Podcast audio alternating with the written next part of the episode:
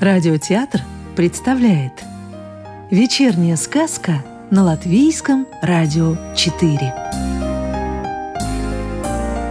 Добро пожаловать в мир народных латышских сказок.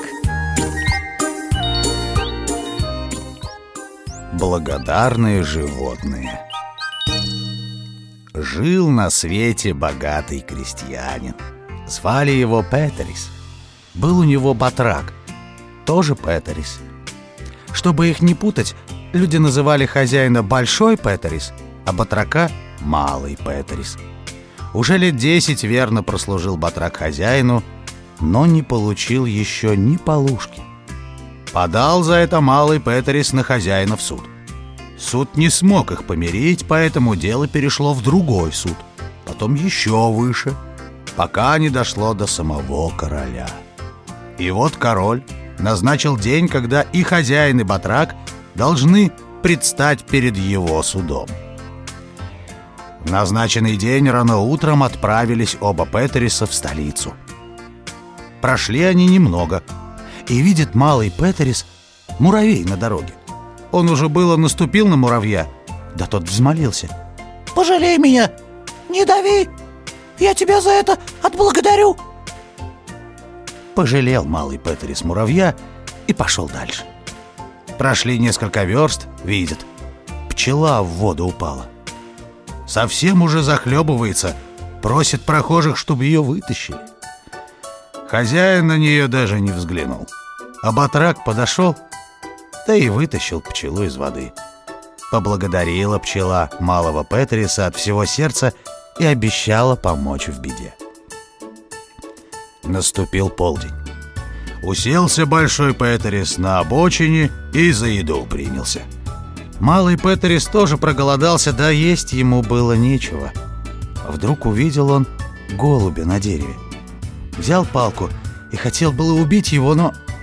Голубь стал так жалобно просить пощады, что малый Петерис пожалел его. Наелся хозяин, и пошли они оба дальше — пока не пришли к королю. Король тут же призвал их к себе и велел поведать ему свои жалобы. Видит хозяин, что, пожалуй, батрак выиграет дело, и наговорил на малого Петериса, будто тот похвалялся в два счета весь хлеб в королевской риге обмолотить. Поверил король большому Петрису, приказал отвезти батрака в Ригу, где было много хлеба, и двери закрыть. Пусть себе молотит. Опечалился малый Петерис. Не знает, как горю пособить. Вдруг приполз к нему тот самый муравей, которого он пожалел, и спрашивает, и чего он не весел?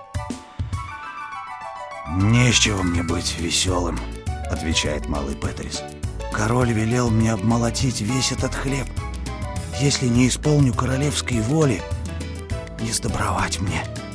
«Не печалься», — говорит муравей. «Я тебе помогу.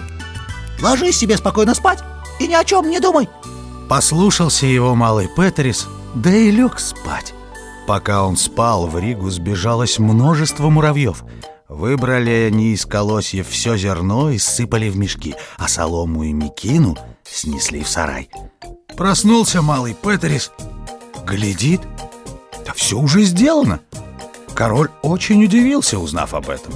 Но Большой Петерис опять наговорил королю на батрака, будто тот похвалялся построить через реку восковой мост, да такой, что по нему королевская карета проедет. Поверил король хозяину и приказал малому Петерису к полудню мост построить, не то не сносить ему головы. Опечалился малый Петерис. Пришел на берег реки и не знает, как горю пособить. Но тут прилетела к нему пчела — Та самая, которую он из воды вытащил И спрашивает, от чего он не весел «Не с чего мне быть веселым», — отвечает малый Петерис Приказал мне король строго-настрого до полудня через эту реку восковой мост построить Не то не сносить мне головы «Не печалься», — говорит Петерису пчела «Я тебе помогу Ложись себе спокойно спать и ни о чем не думай Послушался ее малый Петрис, да и лег спать. Но никак заснуть не может. Уж очень ему есть хочется. Вдруг подлетает к нему голубь и спрашивает, от чего он не весел. «Очень я голоден», — отвечает Петрис. «Подожди немного», — сказал голубь и улетел куда-то. Вскоре он вернулся и принес много вкусной еды и питья. Наелся, напился Петерис, приободрился, а потом лег, да крепко заснул.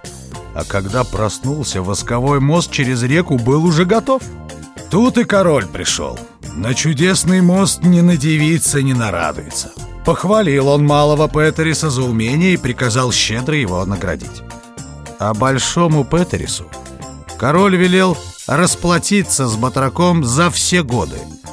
Слугам же своим приказал хорошенько отлупить обманщика.